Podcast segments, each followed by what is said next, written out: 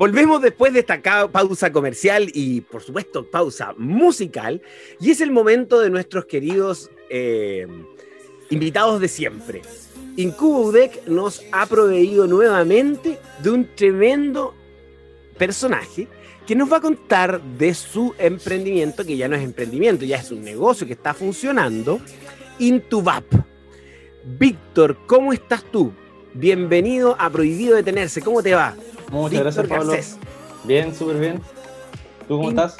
Bien, fíjate, bien, como te contaba antes de, entrar aquí al aire y a la transmisión en vivo, o sea, sí, a la transmisión que estamos realizando ahora en este momento, mejor de lo que pudiésemos haber estado en otras circunstancias. en, otra, oportunidad. Claro, que, te diga feliz y contento, nomás.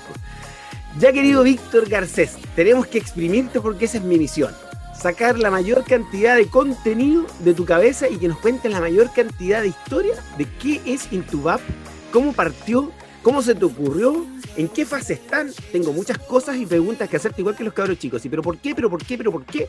Pero lo más importante es conocer a Víctor, su emprendimiento, a Víctor, su equipo y, por supuesto el producto que ustedes eh, tienen hoy día en el mercado, cómo llegaron a Incubudec, cómo Incubudec los ayuda a, ayudando, etcétera, etcétera. Entonces partamos primero por conocer a Víctor Garcés que tenemos, que tenemos aquí al frente y que nos cuente quién es, cuál es su profesión, cómo, cómo llegaste a esto de, eh, de, la intubación.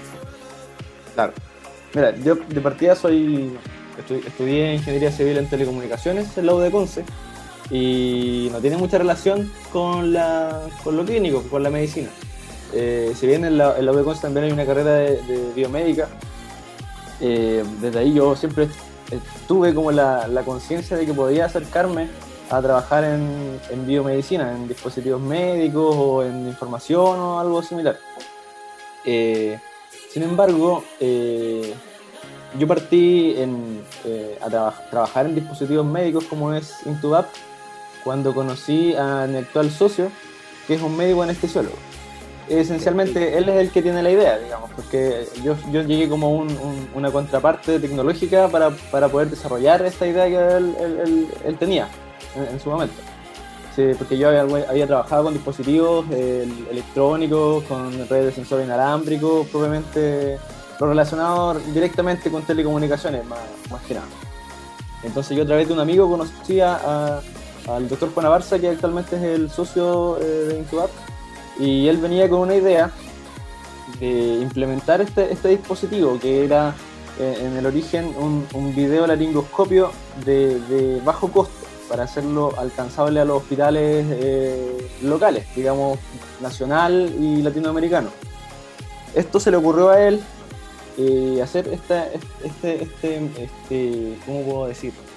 Este, este desarrollo de un dispositivo médico eh, local cuando él estuvo trabajando como director de un hospital en San Javier, como general de zona y él era médico, era el médico general del hospital y era el único que sabía intubar a los pacientes que llegaban en estado crítico.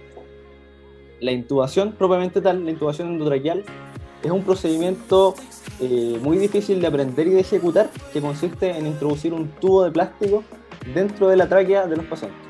Esto se hace actualmente utilizando un instrumento que se llama laringoscopio, que es básicamente una hoja de metal con una linterna eh, se introduce en la boca del paciente y el médico tiene que mirar directamente desde la boca, acercándose a lo más posible para poder ver a través de la boca la tráquea. ¿Cómo detecta la tráquea? A través de las cuerdas vocales. En las cuerdas vocales comienza la tráquea, digamos, en el, en el sistema respiratorio. Entonces, al, ver las cuerdas vocales, tiene que pasar el tubo y tratar de achuntar para que el tubo entre por las cuerdas vocales y ingrese en la tráquea. Y después este tubo se conecta al ventilador mecánico para que el paciente empiece a ventilar nuevamente, empiece a poder eh, respirar artificialmente. Esto pasa... aquí te tengo que interrumpir. Este es un, estamos hablando de un procedimiento que es habitual, ¿cierto? En, todos los, en, todo momento en la, en la asistencia pública, ¿cierto? Sí, pues en el caso de pacientes que vienen con paro cardiorrespiratorio, por ejemplo, se, puede realizar incluso en una ambulancia o en, o en terreno, pues en la calle, donde se llama un accidente. También en la, en la, cada vez hay una velocidad, entonces, hay una velocidad en, el, la entubada que tiene que manejar ahí el, el paramédico. Claro, es un proceso que tiene que hacerse muy rápido, debido a que por lo general, el, o sea, el paciente ya no está respirando cuando se requiere una intubación. Entonces tiene que hacerlo muy rápido para evitar la asfixia. De hecho, eh, cada vez que falla la intubación hay que volver a intentar, volver a intentar, y eso eh, causa que la primera causa de muerte en la especialidad de anestesiología sea el error en la intubación.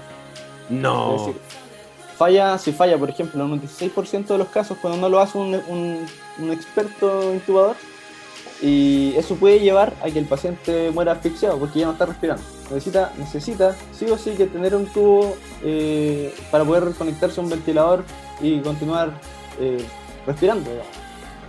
Entonces los pacientes eh, pueden morir de asfixia si es que no se intuba correctamente. De hecho, es mucho más fácil meter el tubo y en vez de chuntarle la tráquea, pasar hacia el esófago.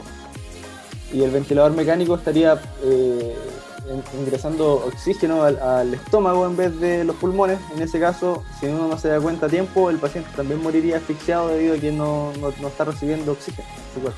¿Y qué porcentaje de muerte tiene el error?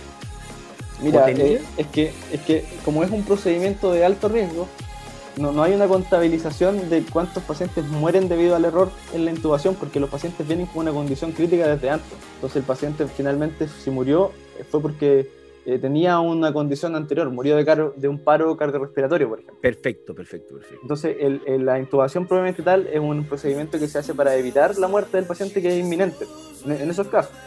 Claro, porque También, también la intubación se, se ejecuta eh, cuando uno va a ser sometido a una cirugía con anestesia general. Cuando uno tiene anestesia general, no respira por sí mismo, sino que respira con un ventilador mecánico. Entonces, cada vez, siempre que uno se someta a una cirugía, eh, quiere decir que se va a intubar. Va a tener un tubo en la tráquea durante toda la, cirugía y, la, y lo que dura la anestesia. Ya, claro, pero cuando tienes una, una, operación programada, eh, ahí, ahí tú puedes ir con una, con una, en, un endoscopio, ¿cierto? Mirando por dónde va el, tubo, ¿no? O, también es ahí sensitivo. Porque en la emergencia estamos de acuerdo, en la emergencia tiene que funcionar ahí el instinto del, paramédico.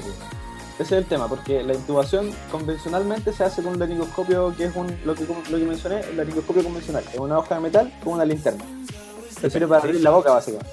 Y los médicos anestesiólogos expertos, que son los que trabajan en el pabellón central, por ejemplo, cuando uno se va a hacer una cirugía, son expertos en el manejo de ese, instrumento. Y no van a tener ningún problema. Pero, ¿qué pasa eh, cuando hay una característica del paciente que haga que la intubación sea de vía aérea difícil? para explicar un poco, quiere decir que el, médico experto no puede ver las cuerdas vocales directamente. Por ejemplo, eso pasa en pacientes obesos que tienen cuello corto o que tienen poca movilidad del cuello o que tienen algún, no sé, pues, alguna cosa aquí para inmovilizar. Y de esos casos, Solamente en esos casos, el médico anestesiólogo experto en este caso utiliza dispositivos de asistencia como para hacer una intubación indirecta. Es decir, no viendo ellos directamente, sino que viendo a través de una pantalla afuera, un, lo, que, se llama un video laringoscopio. Que claro, claro. Eso es un, producto, un dispositivo médico que, que existe en el mercado, que se utiliza, pero que es muy caro. Muy caro y eh, y muy poca disponibilidad a utilizarlo. Como te digo, solamente lo, utiliza el experto en el caso en que es muy difícil intubar. Por ejemplo, en el hospital de Conce hay uno. Es solo ah, un video laringoscopio. ¿Uno solo? Y solo se intuba con esta hoja metal, el, el laringoscopio convencional. Y eso fue lo que se encontró mi socio cuando, cuando él estudiando anestesiología encontró que existían los videolaringoscopios en su tiempo, por allá por el 2012 empezaron a utilizarse. Eh, y dijo, ¿por qué no, por qué no está esta, esta tecnología acá en Chile? Digamos, hay, si hay uno en el hospital de Conce, imagínate los otros hospitales que hay en la región, no hay ninguno, no nada. En la, en la Araucanía, en el hospital regional de Temuco, creo que tienen dos. Y también los utilizan los anestesiólogos expertos en casos de vida aérea difícil, que ya saben a priori que hay un caso de vida aérea difícil. En caso de que no sepan, y van a intubar y no pueden, tienen que llamar, por favor tráeme el video laringoscopio que está en el sexto piso y yo estoy acá en, urgencia y se demoran un tiempo más que ocasiona un riesgo mayor de muerte en el paciente. Claro. Y el punto... Igual quería mencionar que ahora, ahora en este momento que estamos ante una pandemia por el COVID, que es, eh, digamos, altamente contagioso. Eh, hay muchas medidas para evitar el contacto entre los médicos y los, y los pacientes con COVID. Entonces, la intubación directa básicamente ya no se puede hacer porque tenéis que estar encima del paciente prácticamente tratando de intubarlo. Claro. Eso no lo podemos hacer. Entonces, la solución es utilizar, a, nivel global, la solución es utilizar videolaringoscopio. Es decir, que el, médico ingresa el dispositivo y ve por acá, ve por acá lejos la, la imagen de lo que se está viendo. Ahí pueden intubar de lejos. Clarísimo. Todos yo creo que los que están escuchando este programa en este momento han quedado clarísimos de cuál es el problema. Y en Concepción tenemos que la segunda ciudad más importante de Chile y el hospital más grande de, Chile, tenemos un solo video laringoscopio. Exactamente. Wow. Wow. Entonces, aquí viene la solución, ¿no? Sí, nosotros, bueno, desde el 2015 que estamos trabajando en, dispositivos para la vía aérea, para el manejo de vía aérea, y creamos en ese entonces y hasta ahora que seguimos eh, empezando a, vender ya eh, un video laringoscopio inalámbrico. Es decir, eh, no utiliza cables que conectan el, equipo con la pantalla. Porque la pantalla en este caso es un dispositivo móvil, es un tablet. Y por eso que se llama Intuba App. Exactamente. Creamos una aplicación que se conecta con el equipo y, recibe la imagen y podemos ver la imagen de, nuestro video laringo en una tablet que está conectado en un, no sé, como en un portazuero, en algún otro. Claro. Está montado en, el pabellón o en donde sea, en la ambulancia, en, el terreno. En la guata del paciente, por último. Claro. o sea, idealmente hoy no, porque tiene que estar lejos del paciente. Sí, claro. Pero. Ya, eso quiere decir que pero es fantástico. Y eso, Made in Chile aquí en Concepción, a ti se te ocurrió, bueno, al, doctor se, te presentó el problema y andaba buscando un profesional como, como tú, ¿no? O a través de un amigo. ¿Cómo fue esa, esa, esa unión entre alguien de, de, una profesión completamente distinta a la medicina, ¿cierto? Un médico anestesista, especialista en, en intubar. Eh, ¿Se encontró con un amigo, un nexo ahí, ¿cierto? ¿La casualidad o se buscaron? Sí, yo tengo un amigo que se llama Walter que estudia medicina y hoy, en día es urgenciólogo en Temuco, de hecho. Y en ese entonces estudiaba en la, en, la U de Conce y estaba haciendo su rotación por la especialidad de, anestesia. Y conoció al doctor Juan Barza y él le comentó su idea. Y bueno, me conocía a mí, que yo era ingeniero en telecomunicaciones, así que ahí, a través de esa, de esa relación, nos presentó y nosotros dijimos, ya, empecemos a trabajar a ver si podemos hacer algo.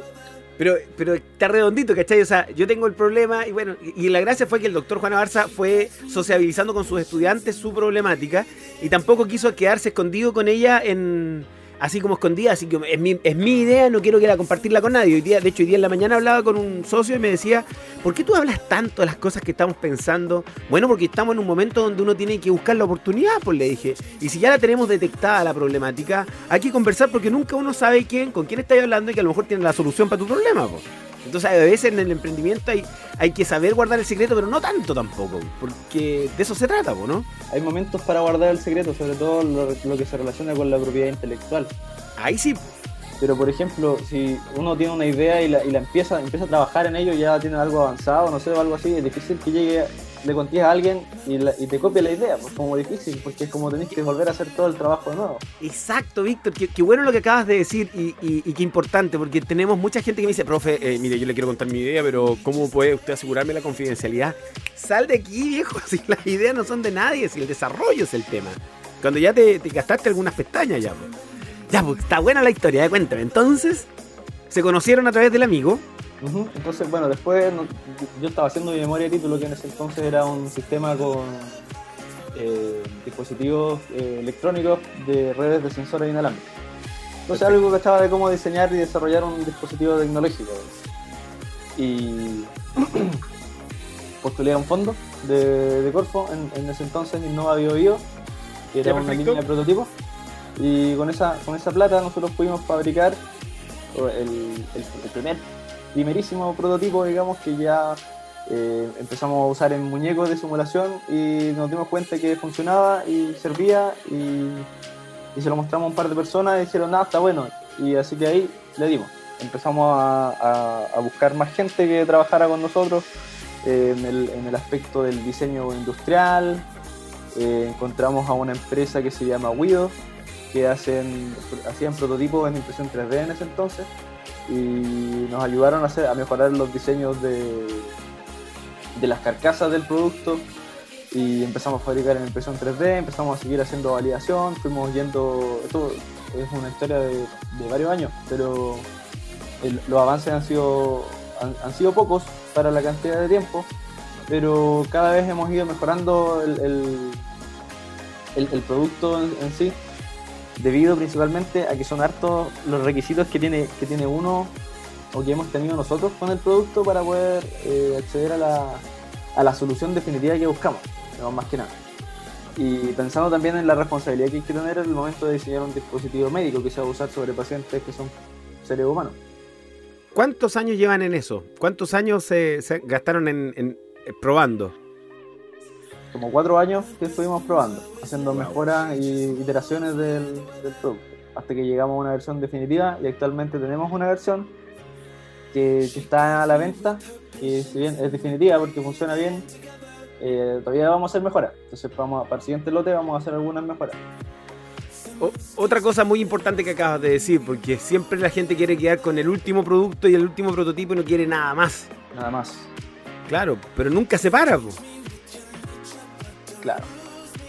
Sí, que siempre va a ser así. De, hecho, yo lo tengo, lo tengo proyectado que vamos a sacar un, un lote de productos con, con, cierta, con cierto diseño y después vamos a sacar otro con alguna mejora, después vamos a sacar otro que va a tener alguna otra mejora, pero nosotros nos pasó mucho tiempo, por eso igual tuvimos cuatro años que estuvimos eh, como muy enfrascados en el hecho de que queríamos que el producto quedara, quedara demasiado bien, Entonces como que nos faltaban algunas cosas, dijimos, no, todavía no, no lo saquemos porque falta esto, ya, hagamos otra revisión más del diseño hasta que al final dijimos ya, filo, mandémoslo nomás, ya. Y nosotros los fabricamos en China, los productos. Ah, ya. Entonces, ah. sí, porque estuvimos haciendo prototipos con impresión 3D y por algunas razones de los, materiales eh, no eran tan resistentes o, no eran tan aptos para utilizarlo en personas y volver a reutilizarlos, digamos, por las terminaciones que, con las que quedan los productos hechos así. Decidimos hacerlo como se debe en un, un proceso semi-industrializado en Chile. Entonces nos arriesgamos y dijimos, ya, aquí está el modelo, funciona bien, mandémoslo a China. Lo mandamos a China, sacamos los productos, los montamos con mucho esfuerzo y empezamos a venderlos, y empezamos a repartirlos también. No solamente estamos vendiendo productos, sino que en algunos hospitales eh, comunitarios de la región de la Araucanía los entregamos en comodatos durante ahora que cuando ya lo montamos dijimos ya les vamos a pasar un video de laringoscopio para que lo usen ustedes así libremente eh, durante cierto periodo de tiempo y nos van comentando cómo, cómo va el resultado. Entonces, actualmente hay un laringo en el hospital comunitario de Carahue, por ejemplo, y otro en el de Nueva Imperial, el de Araucanía. Y yo lo estamos usando ahí. Genial. ¿Y cuánto tiempo ya llevan usando esos laringos, o sea, video laringoscopio en, en eso? Que de, los, de los tres meses que era el plazo que les dimos. ¿Y qué tal? ¿Cómo han dado la, el testeo? Porque el testeo ya es definitivo. Sí, pues, no, eh, están felices. Porque eh, yo creo que ha sido y, es impensable para un hospital comunitario del nivel eh, de, ¿cómo decirlo?, de, de, implementación como ellos, contar con un dispositivo que hay uno nomás en Concepción. Caro, o sea, y porque era muy caro, ¿cierto? El valor de un video laringoscopio antes de de, ustedes, ¿cuánto, cuánto, cuánto vale? Intuba App. No sé, por ejemplo, el que está en Conce vale como 15 par, 15 millones de pesos. ¡Wow!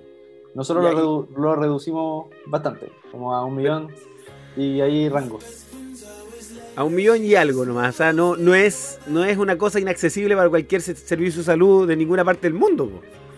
Claro. ¿Cachai? Que eh, estas son las conversaciones que uno toma después. Bueno, obviamente que las converso eh, con mis amigos y uno se la cuenta a los pares de uno, a los profesores. Pero estos son los videos donde uno le muestra a los alumnos y les dice, ¿ves? ¿Se da cuenta, no? Mire lo que pasó. Y cómo pudieron, pudieron cambiar el acceso a la tecnología, eh, que era impensable tenerla, ¿cachai? Y ahora a la, vuelta de la mano, o sea, un millón de pesos versus 15 millones, es demasiada la diferencia. Estamos hablando de 15 veces. No, es que es genial, fantástico. Entonces por fin se lanzaron hace tres meses, bueno, y hoy día en el boom del, del coronavirus, ¿cierto? lo que se viene entonces para Intuba App es bastante provisorio, ¿no? Claro, sí, porque mira, de partida se hizo a nivel mundial es como necesario intubar con un videolaringo. Y por lo menos acá en Latinoamérica no, no, no adoptamos esas medidas debido también al, a que claramente somos, somos países tercermundistas, no tenemos los mismos recursos. Y, Claro. y es necesario implementar las tecnologías. Los hospitales ya están buscando dónde comprar videolaringos. Hay chinos también, que están por ahí por el precio. Pero no es lo mismo, claramente no es lo mismo. Y, y- y- y el tener la oportunidad de aportar nosotros con un desarrollo que nosotros hicimos en- acá en Concepción a, la práctica clínica, eh, eso o sea, nos llena harto de partida.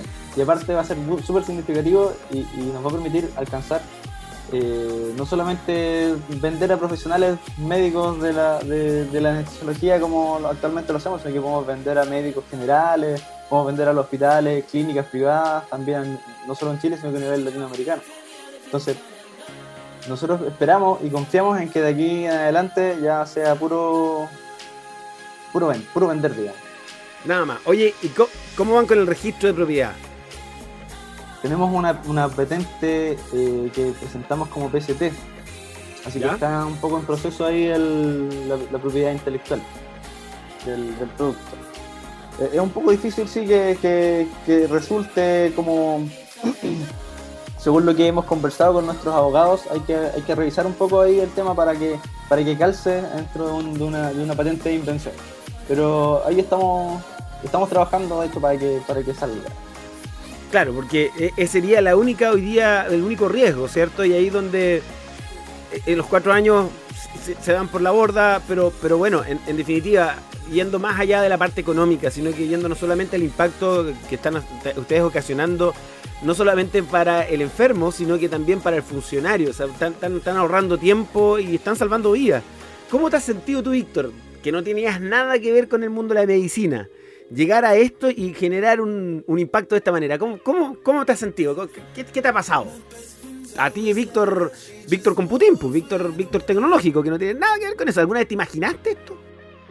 Mira, o sea, cuando, cuando entré a la carrera, a, a la ingeniería civil en telecomunicaciones, eh, una cosa que, que- que me hizo que me hizo entrar a estudiar era que, que era una carrera muy, muy dinámica y que te permitía como trabajar en muchas áreas. Claro. Podías hacer desarrollo de electrónico, desarrollo informático, podías estar trabajando para, no pues, para un, un telescopio, no sé, como el ALMA, a trabajar en las telco, como siempre. Y, y también se mencionó ahí que se podía trabajar en cosas relacionadas con la medicina, con dispositivos para medicina, telemedicina, etc. Entonces me llamó la atención eso en su momento. Y en ese momento yo, yo tuve como que eh, se me ocurría que yo podría terminar trabajando en cualquiera de esas cosas que me habían mencionado. Así que ya no, no, no, no venía como tan, tan cerrado a decir como que ah, yo soy telecom, tengo que trabajar en, en redes o en, en una empresa, solamente en una empresa de telecomunicaciones. O, otra cosa muy importante que acabas de decir, pero muy importante, sobre todo para nuestros estudiantes de informática y aquellos de, de esa área. O sea, no tienen por qué terminar trabajando en lo que obviamente pareciera ser trabajar, si las carreras son muy versátiles. pues. Claro, esa, esa es la palabra que buscaba. Sí, pues finalmente uno, el estudiante de ingeniería, vuelve una persona muy versátil. Puede trabajar en varias cosas. Entonces, yo partí diseñando, como te decía, dispositivos eh, inalámbricos para, para hacer una automatización del hogar, hacer domótica. Ese Claro. era mi proyecto de memoria. Y dije, ya, voy a hacer esto. Y, y aprendí cosas en ese momento que me sirvieron para hacer un dispositivo médico, algo totalmente distinto y era como, según yo, un poco más importante. Eh, y eso, eso básicamente me hace como seguir dándole, digamos, porque, Claro. porque cuesta harto eh, llevar a cabo una innovación tecnológica eh, en nuestro país, en- yo creo que en nuestro sector como Latinoamérica, y sobre todo ahora que se, se, se potencia tanto la- las innovaciones que son más digitales, como, no sé, pues, hacer software o, o hacer aplicaciones solamente. Y en nuestro caso estamos haciendo un producto que es un producto físico y aparte es un producto que es de, uso clínico. Entonces como que tiene doble dificultad al momento de seguir, tratar de, de seguir avanzando. Es mucho más caro, hay que invertir más en desarrollo, en diseño, en fabricar las piezas. Quizás no es tan escalable como, se, como lo que se, se promulga hoy en día eh, lo que se debería de quedar uno en el emprendimiento. Pero finalmente lo que nos mueve es buscarle una solución a un problema que es grave, que es, y es crítico. Entonces, y también acercar la tecnología al mismo, tiempo a un mundo que igual necesita necesitan las tecnologías que están en el primer mundo y acá no llegan por, por costos, como es en este caso el manejo de la vía aérea difícil y la intubación indirecta con video laringoscopio. Oye, a, mí, a, a Muin, ¿qué es esa Muin? ¿Es la empresa? Porque, claro, Intubap es un producto. Pero ya han pensado transformarse en empresa con soluciones, con mayor cantidad de soluciones. Eh, ¿Para allá va la cosa o no? Sí, claro que sí. Nosotros siempre estamos pensando en, qué otra cosa más podemos, podemos acceder, podemos hacer más accesible, digamos, al, mercado.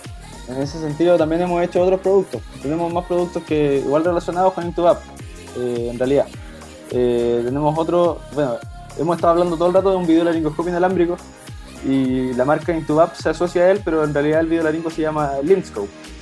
Ah, ya, perfecto, ya. Intubap es, es un sistema de intubación que funciona y que utiliza una aplicación móvil en un dispositivo, digamos en un tablet, y utilizando un video laringoscopio inalámbrico, Linscope, y también otro elemento que se llama Boogiescope, que es una especie de, de endoscopio, pero para, para la vía aérea, que es está el nombre formado por una especie de juego de palabras entre el boogie, que es un elemento que se usa actualmente en, vía aérea para, para, intubar de forma ciega, y nosotros le pusimos eh, una cámara y ahora se puede intubar viendo dónde está el tubo, viendo, la viendo desde la punta del tubo con ese producto.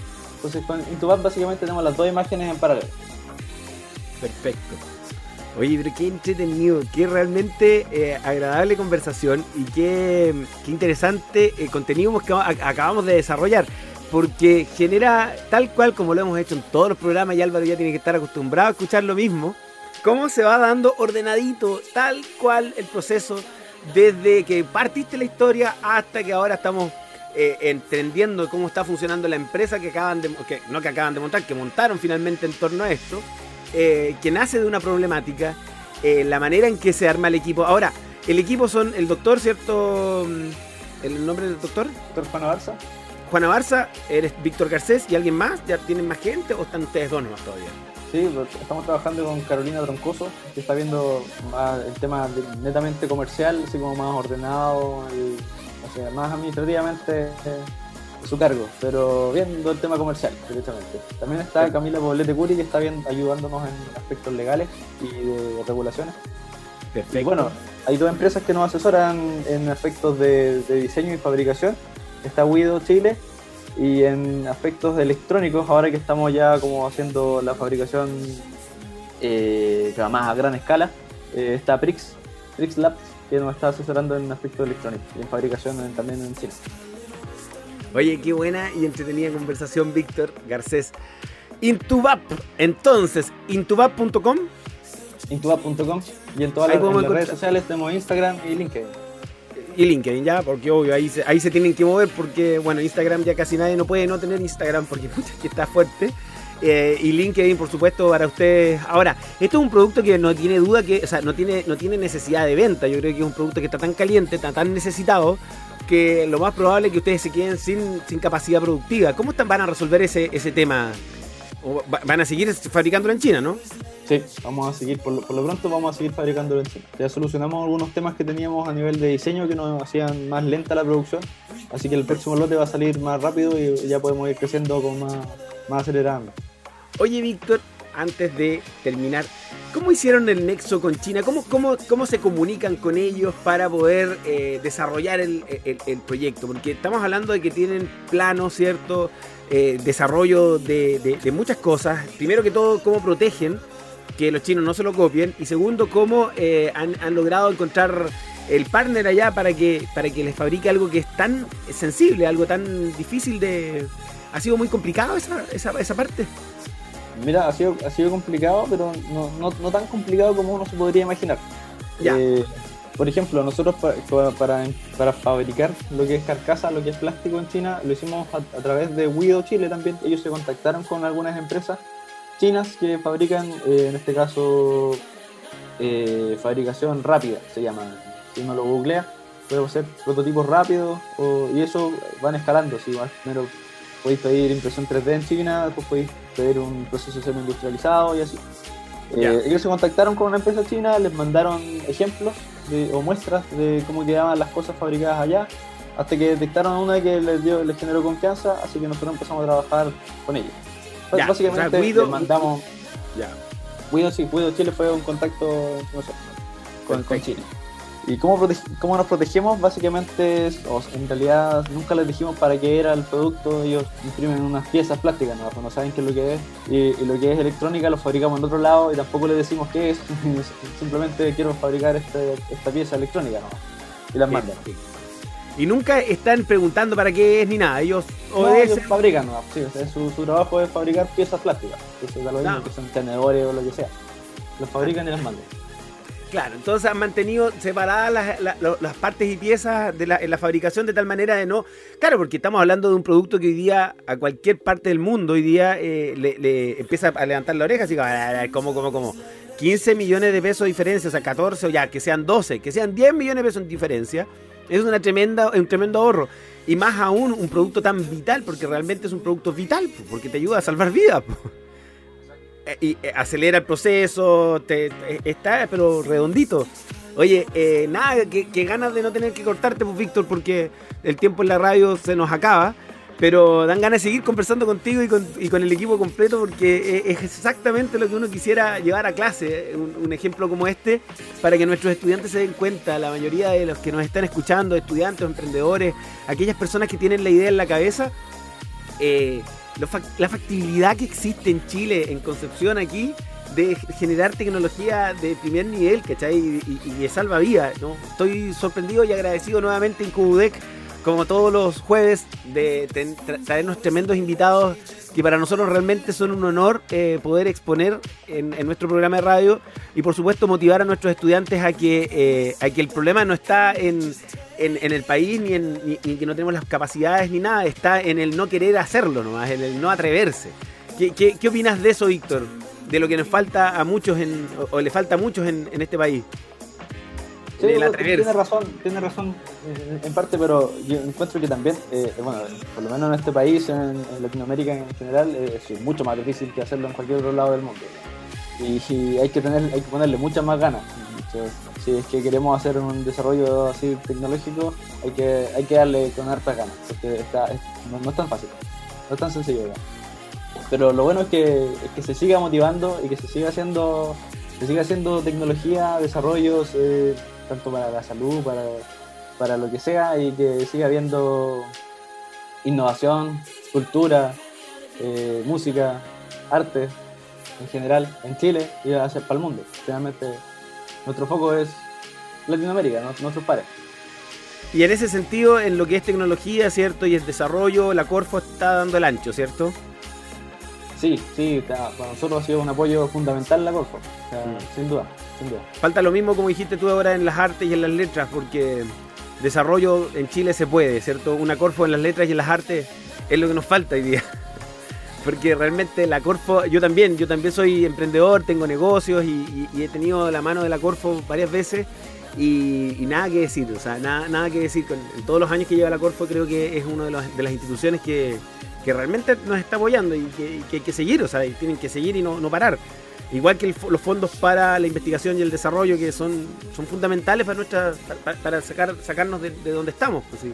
Si el país puede, si, si podemos, si lo que falta son lucas, si eso falta. Y lo que hemos conversado muchas veces en este programa, también faltan lucas de los privados, que, se atrevan a innovar, que se atrevan a, invertir en tecnología y en desarrollo, porque, porque no quieren, porque mejor prefieren comprarlo afuera que, a que eh, desarrollarlo aquí en Chile porque le da miedo el riesgo, que no, que no sea así, que Básicamente, por eso terminamos, básicamente por eso terminamos nosotros fabricando nuestras piezas en China, porque no hay dónde fabricarlas acá en Chile.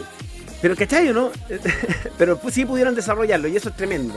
Víctor Garcés, Intubap, te agradezco enormemente la generosidad, amabilidad y buena onda de esta conversación que nos ha permitido nuevamente generar este contenido que es vital, vital, en, dos sentidos. Vital para motivar y vital para salvar gente. Te pasaste, un millón de gracias. Muchos saludos a tu equipo y felicitaciones, pues. De verdad, me lleno de orgullo saber que esto es Made in Concepción, Made in Chile y y que, y que esté pasando esto. O sea, yo salgo de aquí a contarle a mis hijos, ¿sabían ustedes, cabros? Que en Concepción, aquí, weón, aquí, aquí al lado, en la, hay alguien que desarrolló y fue capaz de cambiar. Ahora tengo varios amigos médicos, les voy a decir, oye, ¿sabíais que hay un Intubap? ¿Sabíais que hay una aplicación, viejo, que es capaz de tener un video laringoscopio, weón, pero por 15 veces más barato que lo que vale? No, fantástico. Soy, estoy sorprendido y nuevamente agradecido de Incubodec y por supuesto de ustedes que hayan venido tan generosamente a contarnos su historia. Muchas, pero muchas gracias, Víctor. Sí, gracias a ustedes por el espacio y bueno, nosotros estamos recién partiendo haciendo esto de, digamos, medios y haciendo un poco más de marketing digital, así que muchas gracias porque, bueno, partimos hace poco con Incubo Deck, con la primera entrevista que, que dimos y acá es la segunda vez, así que muchas gracias porque es nuestro comienzo y estamos nosotros felices, para eso está este programa, para ayudarlos a ustedes a soltar la lengua. Yo siempre se los digo, suelte la lengua aquí, que me equivoqué, no debería haber dicho esto, debería haberlo dicho menos, más rápido, más corto, no se entendió bien. Es, parte también vital de los negocios, porque viene mucho camino todavía por recorrer y que tienen que saber comunicarlo. Así que felices nosotros de también haber podido aportar en algo a, tremendo proyecto, o sea, tremendo proyecto, tremenda empresa que ya se está formando y desarrollo de verdad. Gracias, mil gracias gracias. Querido Álvaro, nos vamos con música, ¿cierto? Tú me dejaste por aquí la música que vamos a tener ahora.